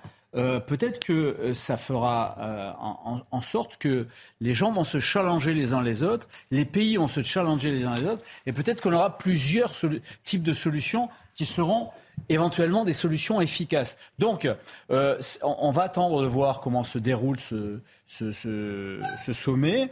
rappelons que l'Europe a versé 105 euh, ou 150 millions de 150 millions d'euros, 105 millions d'euros dans l'immédiat, qu'il euh, y a 900 millions d'euros de prêts euh, qui sont prévus par le FMI, mais en contrepartie de réformes pour la, pour la Tunisie, de réformes importantes. ça va être difficile de faire ces réformes-là de la part du, des dirigeants tunisiens parce que le principal syndicat est opposé à ces réformes-là. Mais on va voir comment euh, ces choses-là euh, évoluent. L'idée étant effectivement que euh, ces migrants arrêtent d'arriver à flot continu sur nos côtes européennes. Alors là, on parle de, la, de, de, de, l'arrivée vers, le, vers l'Italie. On ne règle pas le problème de l'arrivée par hmm. les Balkans. Et, par, et de l'autre côté, par les Canaries, ça a, ça a repris, et par, le, et par l'Espagne. Alors qu'on accueille avec beaucoup de plaisir Julien Drey, ancien député. Soyez le bienvenu. Je suis échappé du peloton. Vous êtes échappé? Du peloton. maillot à peau, maillot jaune? Ah. compliqué. poids lourd, moi. Donc, euh, on, évoque euh, le problème de, migration et, et euh, Giorgia Meloni qui a convoqué aujourd'hui une conférence méditerranéenne sur les migrations. Je vous laisse reprendre votre souffle et euh, je donne la parole à Amine Elbaï. Je vous interrogerai sur, sur le sujet et sur le fait que la, la France était totalement absente à ce rendez-vous, Julien. Euh, Amine. Je, je, vais d'abord répondre à votre question sur les causes de cette tension diplomatique. Je crois que les Français n'ont pas oublié, avec l'échec sidéral de la position française qui avait commencé à l'époque avec l'accueil de l'Ocean Viking, mm. où Gérald Darmanin avait dit à propos euh, de Mme euh, Giorgia Meloni qu'elle était incapable de régler les problèmes migratoires sur lesquels elle a été élue. Il aura fallu une rencontre entre le président de la République Emmanuel Macron et Giorgia Meloni le 23 juin dernier, c'est-à-dire il y a quelques jours. Euh, il y a une crise diplomatique entre la France et l'Italie qui est extrêmement profonde sur cette question. Mais qu'a fait l'Italie? L'Italie, elle a donné une leçon, une leçon politique une leçon diplomatique à Emmanuel Macron. Elle refuse de subir l'Europe. Elle a pris l'Union européenne par la main et elle a démontré qu'il était possible d'étendre un accord, un accord diplomatique pour refuser cette submersion migratoire avec la Tunisie. Elle est partie à Alger rencontrer le président de la République algérien, Abdelmajid Tebboune, en janvier 2023. Ils ont trouvé des accords. Des accords d'abord sur le gaz pour euh, établir un certain nombre de partenariats économiques et aussi des accords sur la politique migratoire, avec notamment euh, l'obtention de laissés-passer consulaires pour euh, expulser tous ceux qui entrent illégalement sur le territoire. Ceux qui entrent illégalement sur le territoire doivent être expulsés et pour les expulser, il faut ce fameux sésame, un laissez-passer consulaire. Voilà ce qu'a fait Mme Giorgia Meloni. Elle a fait le travail. Elle a fait le travail que la France ne veut pas faire. Hmm. Et moi, je crois que dans les prochains mois, il y aura, vous savez, un grand débat. C'est le débat des élections européennes. Acceptez-vous de subir les règles de l'Union européenne ou voulez-vous conduire une autre Europe? Une Europe qui refuse la submersion migratoire, une Europe qui, subit, qui ne subit plus euh, toutes les règles qui nous viennent tout droit de Bruxelles, une Europe qui devra écouter les États. Je crois que dans les prochains mois, il y aura également une loi, la loi asile et immigration, qu'Emmanuel Macron et Gérald Darmanin ont à maintes reprises reporté. Je crois qu'aujourd'hui, voilà, il ne faut plus subir euh, l'immigration incontrôlée. C'est à nous de rétablir qui on accueille et qui on n'accueille pas sur le territoire de la République française. Julien Drey, hum. vous écoutiez avec une énorme attention Amine Elbaï. Oui, parce que... Euh, vous ne partagez pas tout à fait le même avis, mais... C'était un ton qui... Euh, était très emballé en disant. C'est la jeunesse d'Amine Elbaï. C'est formidable. la fougue. la fougue, etc. La vérité, c'est la vérité. 30 secondes. La vérité, c'est qu'elle a besoin de l'Europe hmm. et qu'elle ne peut pas s'en passer. D'abord parce qu'elle a besoin de l'argent de l'Europe. Deuxièmement, elle, appelle l'Europe. D'ailleurs, pas hasard, elle sera hmm. avec Mme von der Leyen. Ah parce qu'elle a besoin de l'Europe. Elle s'est rendue compte, de manière pragmatique, qu'elle ne pouvait pas s'en passer, qu'elle ne pouvait pas s'en sortir toute seule. Donc, contrairement à ce que vous avez dit, si vous me permettez de vous contredire, elle était partie au départ en disant, vous allez voir, moi, je vais être le chevalier blanc, je vais vous montrer à tout, à hmm. tout le monde. Elle n'y est pas arrivée. Alors moi, ce que je pense, par contre, c'est que l'erreur, c'est que la France ne soit pas jointe à cette conférence. c'est la question que je posais à Harold Là, vous vous arrivez. Là, c'est une erreur parce que, effectivement, la démarche qui tend à essayer de mettre tout le monde autour de la table pour trouver une gestion commune est la bonne démarche. Mais euh, Mme Mélanie, elle est confrontée à une réalité qui fait que, par rapport à ses illusions de départ, elle est obligée aussi de mettre, comme on dit, un peu d'eau dans son vin. Mais là, le, message qu'elle envoie, c'est que, en fait, euh, en quelque sorte, c'est elle qui prend le lead sur le dossier. Et la France n'est pas là. Oui, mais parce que je pense que la diplomatie française, euh, bah, c'est ce qu'on discute déjà depuis un certain temps, est toujours en retard d'un temps dans tous les dossiers en ce moment. Voilà. Euh, il y a eu effectivement, ça vous avez raison, une crispation qui était inutile avec Mme Mélanie au départ, euh, avec un petit coup politique, faut être honnête, de M. Darmanin qui pensait qu'il allait pouvoir, en en s'en prenant Mme Mélanie, s'en prendre peut-être derrière Mme Le Pen, etc. Voilà, ça, ça n'a pas marché. Voilà, donc c'est une crispation qui était inutile et il faut ce qui est intéressant dans ce qui est en train de se passer, c'est qu'en fait, euh, euh, tout le monde se rend compte que personne ne peut s'en sortir tout seul. Hmm. Voilà. Et qu'on ne pourra gérer cette situation, comme le disait euh, Jean-Michel, j'entendais, que par une coopération euro-méditerranéenne. Voilà. Avec des régimes qui, par ailleurs, excusez-moi, jouent aussi à la douche froide. Parce que, excusez-moi, mais le régime algérien, c'est un jour c'est bleu, un jour c'est blanc, un jour c'est ce que vous voulez. Donc, il, nous passe, il, tire la corde. Hein. Jean-Michel Fauvergue, si on dit Giorgia Meloni 1, Emmanuel Macron 0 sur le dossier non, je ne le dirais pas comme ça. Bah, je suis, euh, pas dans un... je suis volontairement provocateur, hein, évidemment. vous l'avez bien compris. J'entends bien, j'ai reconnu, et j'ai reconnu là votre passion pour le foot. Euh, pas que. mais non, je ne le dirais pas comme ça. mais, mais moi, je pense que je suis complètement d'accord avec ce qu'a dit Julien et, donc Amine aussi euh, tout à l'heure sur le, sur le, le, fait que euh, Gérald Darmanin, que j'aime beaucoup au demeurant, euh, sur ce coup-là, il a attaqué inutilement Madame Mélanie. Et, et, le président de la République derrière a été à la, a été à la pêche derrière et est revenu un peu sur cette, cette erreur-là. Euh, moi, je crois qu'il va falloir effectivement, je, je le redis, euh, régler ce problème-là d'une manière générale avec l'ensemble des pays européens de manière générale. Alors aujourd'hui, qu'on soit pas là, je, n'ai pas le motif, je ne connais pas là, mm. euh, mais, euh, mais évidemment que euh, à chaque fois qu'il y, a une réunion euh, comme ça, on, doit y être, ne serait-ce que pour écouter. Bah, occuper le terrain déjà. Occuper le terrain. la politique de la, chaise vide, c'est toujours une, mauvaise politique, même, euh, même si on n'est pas d'accord. Mais je, pense que montrer son désaccord en n'étant pas là, c'est plutôt un positionnement, plutôt que politique, un positionnement d'administration et en particulier du ministère des Affaires étrangères. Harold Iman. Oui, moi, ce que je, sens, je ressens, c'est que l'Union européenne, via enfin la Commission européenne, s'en remet à Georgia Meloni et elle a des appuis dans l'Europe qui est en train un peu de se restructurer. Donc euh, il y, aura une réforme de tout le système de Dublin, euh, d'admission des euh, réfugiés et de l'examen de leurs dossiers dans le pays d'accueil, qui serait fatalement l'Italie, la Grèce ou l'Espagne, et personne d'autre. Euh, et, en fait, je, m'étonne de la vitesse à laquelle hmm. Ursula von der Leyen s'est unie à Giorgia Meloni pour faire cette politique. Et ça semble, pour l'instant, sur le papier, fonctionner. Surtout, surtout quand on se rappelle des mises en garde d'Ursula von hmm. der Leyen quand euh, euh, Madame Meloni a été, a été élue. Vous en ah rappelez Personne n'oublie. Elle, elle, a été assez, assez dure avec, mais bon. Elle est assez flexible, finalement. Ben, oui, c'est le mot chantier. Alors quand Henri Guénaud euh, vient de nous rejoindre, ancien conseiller de Nicolas Sarkozy, soyez le bienvenu Henri Guénaud. Euh, on, bonsoir, vous allez bien? Le Tour de euh, France vous a joué un seul tour? un peu, énervé par le trajet, mais... Le Tour de France vous a joué un seul tour? Imaginez ce que ce sera au moment des Jeux Olympiques. Ça promet. on parlait de Giorgia Meloni, et, qui a convoqué à Rome une conférence méditerranéenne, et on était tous étonnés autour de cette table de l'absence de la France. Oui, c'est étonnant, mais. Je prends un froid. Hein. Je, sais pas si le, je ne sais pas si le, gouvernement français a donné une raison ou une explication. on n'a pas d'explication, mais la politique de la chaise vide, ce que soulignait Jean-Michel Fauberg, c'est jamais, jamais très bon. Ah, il paraît mieux que ce soit très bon aussi. C'était très bon quand le général de Gaulle l'a fait. La, la, la pratique, C'est Henri Non, non, mais, non, mais la chaise vide, ça a un sens. N'oublie pas. Ça a un sens s'il s'agit d'instaurer un, rapport de force sur un, sur un sujet. Le général de Gaulle, c'était. Mais quel est le sens là sur, sur, sur l'immigration Parce qu'on voulait pas tenir compte des intérêts de la France, mais. Mm. Euh, vous voyez, enfin, c'est d'autant, enfin, pour moi, c'est d'autant plus incompréhensible que cette, cette idée euh, a été à l'origine une idée française.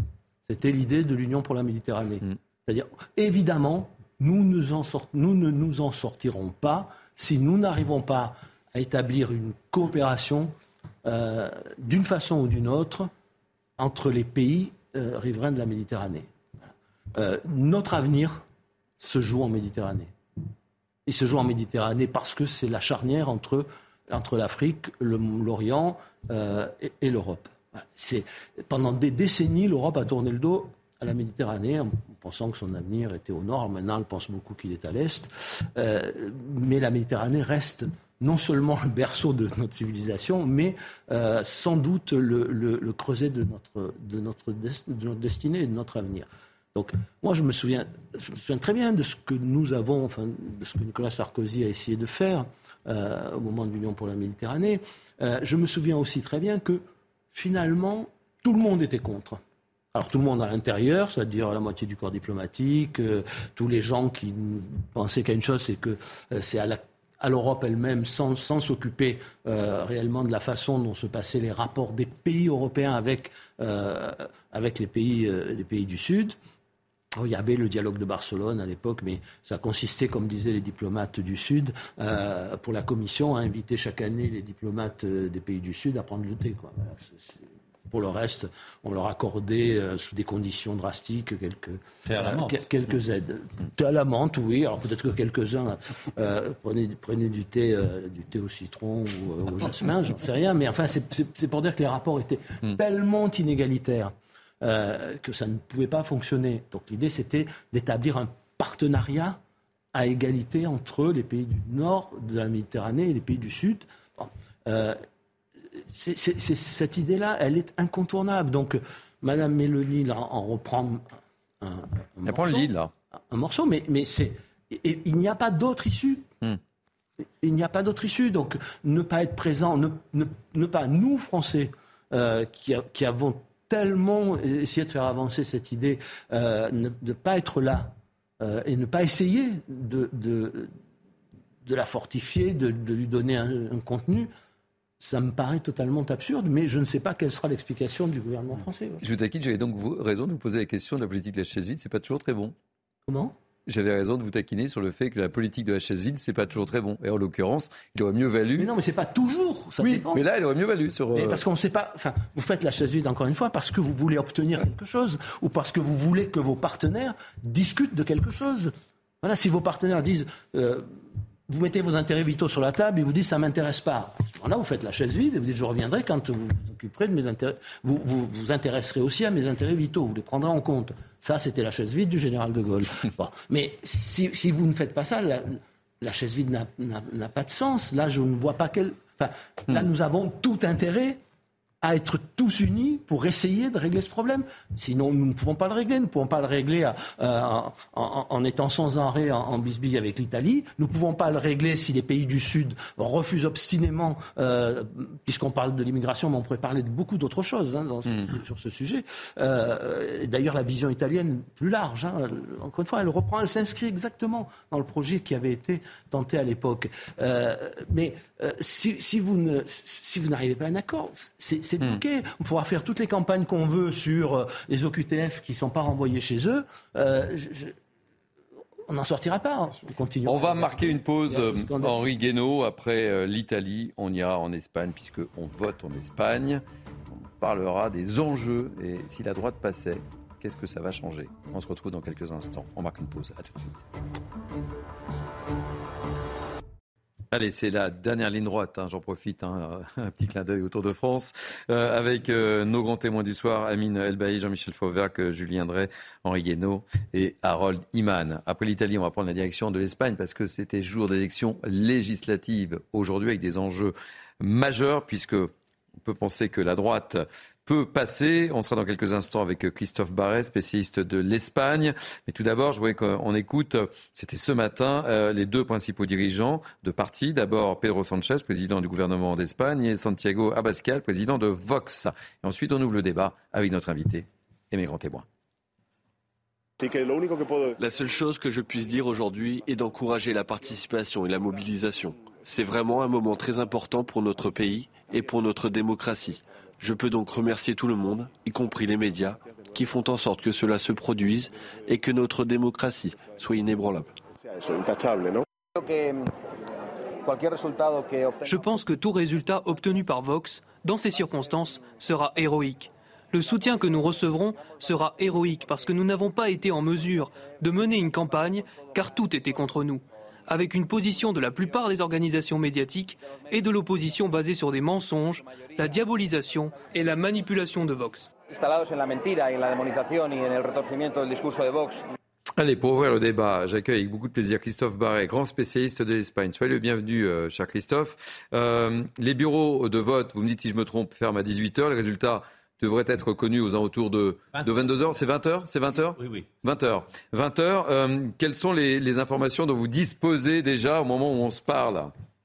Les informations dont on dispose, c'est une très bonne participation, deux points de plus euh, à la même heure que, que l'année dernière. C'était ça, c'était en milieu d'après-midi. Donc est-ce que les socialistes ont réussi à mobiliser euh, leur électorat, les socialistes et la gauche ont réussi à mobiliser un électorat qu'on disait démobiliser C'est peut-être un enjeu, mais c'est la pure spéculation, effectivement. Les premiers résultats, les bons et les premières déclarations politiques n'auront pas lieu avant 23 heures même à Madrid. Alors l'enjeu, c'est qu'effectivement, euh, potentiellement, on dit que la droite part largement, grandissimement favorée. Tout à fait. En fait, on est sûr que d'une seule chose, c'est que la droite devrait être en tête, le Parti populaire devrait être en tête. Mais la deuxième chose à savoir, c'est ce qu'elle pourra gouverner. On ne le sait pas parce qu'on ne sait pas si euh, elle pourra euh, s'imposer à Vox, euh, exiger de Vox un petit, une abstention, une simple abstention sans participation au gouvernement. Il y a plusieurs scénarios. Donc, ça, c'est au cas où elle est à peu près 160 députés, la majorité à 175. Deuxième cas de figure, elle a besoin de ministres de Vox, et là, il va falloir négocier le rentrée au gouvernement. Ça risque d'être un petit peu plus long. Ça risque d'être même encore un peu plus long si, euh, en Europe, il y a une levée de bouclier contre l'entrée de l'extrême droite au pouvoir et qu'on demande au Parti socialiste de s'abstenir pour l'investiture d'un gouvernement de droite, ce qui ne s'est jamais fait. Ce que Sanchez avait refusé de faire d'ailleurs, du reste, il y a quelques années, ce qui lui avait valu euh, un exil intérieur. Euh, Harold Iman, si la droite passe, qu'est-ce qui va changer? En Espagne Quels sont les, gros dossiers Les droites. Il est droite, oui. Euh, ben, ce qu'a dit Santiago Abascal, le, dirigeant de euh, Vox, euh, on lui a demandé si il, pensait qu'il serait immédiatement proche du Parti populaire. Il a dit ben, Je ne peux pas vous dire, je, je n'ai pas fait un accord avec eux. Il n'y a pas de pacte. Cependant, pour gouverner, on se rapprochera de ceux qui sont le plus près de nous, et naturellement, c'est eux. Donc, c'est une façon très alambiquée de dire oui, je rentrerai dans un gouvernement de coalition. Il mettra ses conditions et ils feront ce qui se passe en Espagne, c'est-à-dire un pacte de gouvernabilité où euh, on dira ce qu'on pourra voter ensemble et que si un des partenaires vote quelque chose qui ne plaît pas à l'autre, l'autre ne se mettra pas en travers de sa route. Il s'abstiendra ou votera ou quelque chose du genre. Donc voilà ce qui nous attend probablement et ça va évidemment faire des couacs, mais mon, instinct c'est qu'ils vont plutôt s'entendre. Julien quel regard portez-vous sur la situation euh, espagnole? Là, il va falloir attendre les résultats parce qu'il y avait une incertitude qui était la participation électorale. Et la grande menace pour la gauche espagnole, c'était qu'il y ait une démobilisation de son électorat, notamment d'un électorat un peu contestataire, etc. Donc là, après, c'est une spéculation, hein, parce que hmm. Les électeurs euh, qui s'abstiennent, qui viennent, on ne sait jamais. Ah, ça, on ne sait jamais, quel que soit le pays. Hein. Donc ça veut dire que la vague est peut-être pas celle qu'on croit ou celle qu'on espérait. Euh, donc euh, il va falloir regarder les choses, parce que la tendance était plutôt, et je pense d'ailleurs que Pedro Sanchez avait précipité les élections pour ça, c'était plutôt de, pousser à la coalition avec la, droite dure en Espagne pensant qu'ils n'arriveraient pas à s'en sortir. Euh, oui, pousser le Parti populaire vers ça. Pousser le Parti populaire à faire l'alliance avec pour le, radicaliser aux yeux des électeurs. Je pense que c'était un peu la chose.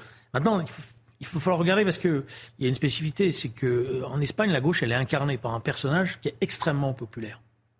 Et ses ministres aussi sont très populaires. Vous voyez, la, bon, euh, voilà. Donc ça va jouer aussi après. Euh, ça va jouer dans le scrutin peut-être, et ça va jouer après dans le, dans le reste des choses. Il n'y aura pas une déroute comme on a connu dans un pays qu'on connaît bien nous, de la gauche, parce qu'elle ne sera pas représentée, elle n'aura pas de leader, et elle n'aura pas de programme et de projet. Vous voyez ce que je veux dire? Oui, je vois très bien ce que vous voulez dire. Venant d'où? Henri Guénaud. Ah, d'abord, s'ils étaient si populaires, ils auraient une majorité euh, tout seuls. Hein. Voilà, donc on, est en train de parler d'un gouvernement très populaire qui va probablement perdre des élections. On verra, peut-être que Peut-être qu'il les gagnera, mais euh, pour l'instant, ce n'est pas ce qu'annonçaient ce qu'annonçaient les, euh, les sondages. C'est un pays qui, qui n'arrive plus à dégager de majorité. Hmm. Ah, donc il faut faire des coalitions après coup. Euh, au fond, on, a, on, voit, on, voit, disparaître le centre droit, on voit vu disparaître la gauche, la gauche radicale. Peut-être que le, PSOE va, va, survivre avec un, bon score, mais euh, peut-être en revenant à ses fondamentaux, hein, qui ont été abandonnés par à peu près tous les partis de gauche en Europe, euh, et en particulier par les partis de, gouvernement, euh, enfin par les partis souvent d'extrême gauche qui ont, complètement abandonné le social pour le sociétal, et par les partis de gouvernement qui ont aussi abandonné le, abandonner le social pour devenir en général des sociolibéraux euh, tout à fait interchangeables avec euh, les, avec les libéraux euh, de l'autre côté de la, l'autre côté de la rivière. le, la chose au fond très importante, c'est le score de Vox. parce que c'est ça qui va donner une coloration à cette élection. Et si la droite l'emporte, ou les droites l'emportent, c'est ça qui va aussi colorer le, le futur gouvernement. Voilà, donc on, voit bien ce qui monte en Europe. C'est pour ça que ces élections sont regardées et scrutées euh, par l'Europe entière et pas que par l'Europe. Jean-Michel Fauvergue. Oui, c'est exactement ça. On, voit ce qui monte, euh, on voit ce qui monte en Europe. Mais sur. Et on fait aucun parallèle avec la situation française? Non, non, pas pour l'instant en tout cas. Euh, non, mais pourquoi on ne fait pas de parallèle? Parce que sur, euh, sur l'Espagne, vous avez euh, d'abord une droite traditionnelle forte, vous avez un parti socialiste fort. Donc les, les, les deux composantes de, la vie politique traditionnelle sont, sont, demeurées. Le, le, Parti socialiste s'est refait la santé sous le dos de, de Podemos. Hmm. Et puis, euh, on parle beaucoup euh, d'un côté de la, de la droite du, Parti populaire et puis euh, de Vox, l'extrême droite Vox. mais de l'autre côté, vous avez à la fois le Parti socialiste, mais vous avez une, une, jonction de, de partis d'extrême gauche qui s'appelle Soumar, euh, et qui sont dirigés par une, une, une, femme qui les, qui les incarne, qui, qui s'appelle euh, Yolande Diaz, qui est une ex euh, du Parti communiste et qui est en train de, de, faire un peu monter une mayonnaise. Là, ils sont au dernier sondage, ils étaient à 12-13 donc ça veut dire que à un certain moment, ça peut travailler sur des alliances, soit d'un côté, soit de l'autre. Et, et, et d'ailleurs, c'est pour ça que c'est pas comparable à la France, parce qu'aujourd'hui, la France a une majorité qui n'est que relative pour le, pour le gouvernement en place. Et vous n'arrivez pas à faire d'alliances en France. En France, c'est impossible de faire des alliances, à part sur des textes, et encore quelquefois, euh, c'est difficile. Très rapidement, Amine. Oh, vous savez, euh, moi j'entends à chaque fois droite, extrême droite. Moi je rappelle que Manuel Valls, qui était d'ailleurs chez vous, hein, Monsieur Drey, avait défilé en Espagne avec Vox. Euh, je crois qu'en réalité, c'est peut-être une jolie leçon aux nations d'Europe euh, et que le pouvoir demain bah, se gagnera uniquement dans l'union. L'union dans l'action, l'union des électeurs, l'union des électeurs de droite. Je crois euh, également, et je vous le dis, qu'on assiste à une profonde recomposition du paysage politique, euh, qu'en réalité, en fait, vous n'avez plus cette notion de droite ou gauche. Vous avez d'un côté l'union des patriotes et des républicains, et en France, si on, on, peut faire un pareil avec la France, vous avez notamment une union, une union euh, d'extrême gauche et euh, de certains wokistes. Moi, je crois qu'en Espagne, on, on, pourrait avoir demain, ce soir même, un nouveau gouvernement de droite, mais ce ne sera pas uniquement de la droite, ce sera un gouvernement de droite à condition qu'il y ait des coalitions. Et, et, vraiment, moi, cette notion de coalition, elle résonne en moi parce qu'elle est d'autant plus frappante que nos responsables politiques en France devraient peut-être Regardez et en prendre exemple. Vous vous rendez compte de ce que ça veut dire de, la crise de la démocratie hmm. euh, que d'être obligé de faire des coalitions, non pas la veille des élections, mais le lendemain des élections. C'est-à-dire qu'une fois que les gens ont voté, euh, on leur dit ah ben maintenant, écoutez, on range votre vote à la, à la poubelle et puis nous, on va s'entendre entre nous euh, pour, faire un, pour faire un programme de, gouvernement. Alors tout le monde trouve ça merveilleux. Je trouve ça hallucinant. Mm. Et ça explique aussi que tous ces gouvernements, finalement, euh, sont, sont, sont, frappés d'une faiblesse congénitale, puisqu'ils n'ont été approuvés par aucune majorité, qu'on a demandé à personne euh, de se prononcer sur le programme de gouvernement qui est fait par les partis le lendemain. Ça s'appelait le régime des partis avant. Ça n'a jamais été une très bonne idée pour la démocratie. Très rapidement, Julien Drey, avant de donner une dernière fois la parole à Christophe Barret. Très attention parce que la gauche ibérique, ça existe. Il y a un succès dans le gouvernement au Portugal, remarquable, avec une politique euh, menée par un parti socialiste, euh, voilà, qui a mis la, qui d'ailleurs a su à un moment donné se faire respecter, y compris par rapport à une extrême gauche qui à un moment donné, voilà. Et en Espagne, c'est ça qui est en train de se passer. Alors, ça va peut-être prendre un peu de détour, mais vous avez, vous allez voir, un parti socialiste ouvrier européen, c'est son nom, le PSOE, qui va manifester une force qui sera la colonne vertébrale politique. Donc on ne peut pas projeter ce qui se passe ailleurs par rapport à la gauche ibérique. Et moi, je pense justement que pour la gauche française, le modèle, c'est la gauche ibérique. On va regarder ça euh, très précisément. Euh, un dernier mot, Christophe euh, Barret, spécialiste de l'Espagne. Quel regard portent les Espagnols sur leur monde politique? Ils sont comme les Français, souvent Ils sont comme les Français, très bien. On a entendu un tas de choses. On a, entendu, voilà, effectivement, ce que disait Regueno sur un petit peu l'interchangeabilité des, politiques économiques de droite, de gauche. Donc, faut pas, faire trop peur non plus avec Soumal, hein, qui est une gauche quand même très euh, très édulcorée. Yolanda Diaz n'a pas de, de, programme révolutionnaire. C'est certes pour la semaine des 32 heures, mais voilà, c'est tout ce qu'il y a de plus, je dirais, de plus révolutionnaire dans ce programme.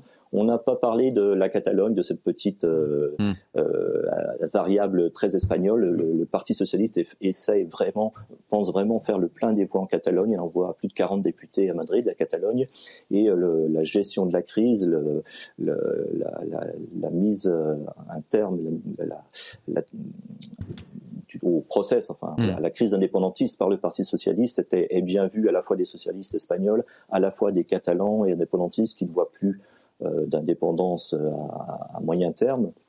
Donc là, c'est un réservoir de voix, mais attention, euh, le, le, PSOE n'a pas tant de, tant de soutien que cela en Espagne, notamment donc du côté des, indépendantistes les plus intransigeants en Catalogne, et puis donc, on le sait, la droite face à elle est, et, vent debout. Donc, euh, merci, merci. Euh, par le pouvoir, c'est pour longtemps, c'est pour un moment. Merci, merci beaucoup Christophe Barret pour cet éclairage. On vous retrouvera peut-être demain dans le cadre de Mini News, peut-être. On fera le point demain.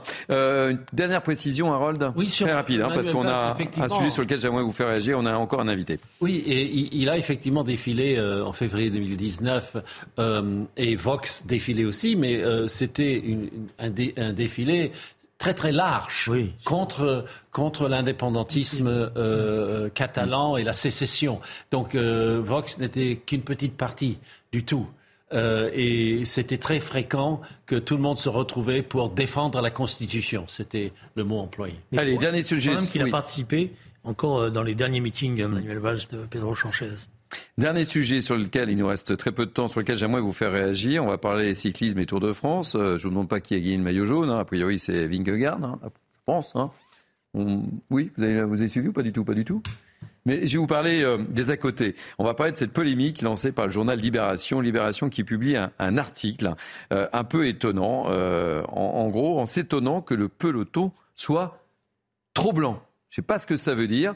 Euh, on doit être avec euh, Jérôme Pinault, euh, à qui on a souhaité poser des questions. Jérôme Pinault, vous le connaissez sans doute, c'est un ancien coureur cycliste professionnel, 13 fois le Tour, donc il connaît bien le Tour de France, il sait de quoi il parle. Et il est l'ancien manager de l'équipe professionnelle BNB Hotel. Soyez le bienvenu, Jérôme Pinault. Comment vous réagissez à cette information? Le peloton trop blanc, ça, ça, vient de nos confrères de Libération. Et on en parle avec mes grands témoins. Bah, comment je réagis Déjà, euh, il faut connaître les causes. Euh, l'article est bien construit là-dessus. On, sait que le, cyclisme est un sport populaire. Euh, par définition, populaire aujourd'hui, je me demande moi ce que ça veut dire. je pense que déjà, ce sont à nos équipes professionnelles françaises, mais aussi aux, aux grandes équipes internationales avec leur vingtaine, trentaine de millions d'euros de développer euh, le cyclisme et notamment dans les pays euh, africains, mais aussi dans les quartiers. Euh, je parlerai principalement de la France avec vous. Notre rôle à nous, ancien, moi en tant qu'ancien manager, c'était d'aller chercher les gamins dans les, au pied des cités. Thierry, je sais que vous connaissez bien Nantes. Moi, j'ai fait des opérations à Malakoff, à Bellevue. Faut savoir que le cyclisme est un sport qui coûte cher et qui implique énormément les familles.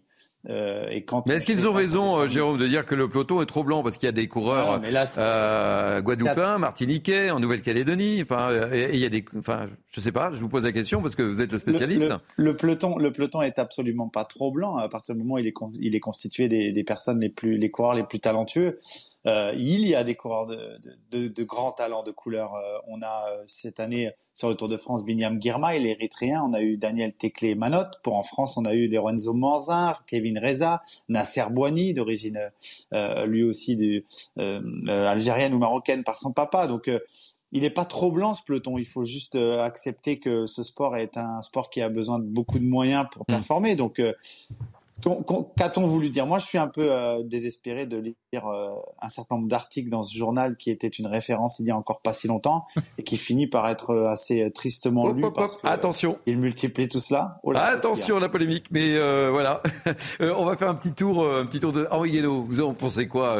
On va faire un tour de table ensemble. Hein. Je pense que lorsque l'on commence à compter les couleurs de peau, alors on est perdu.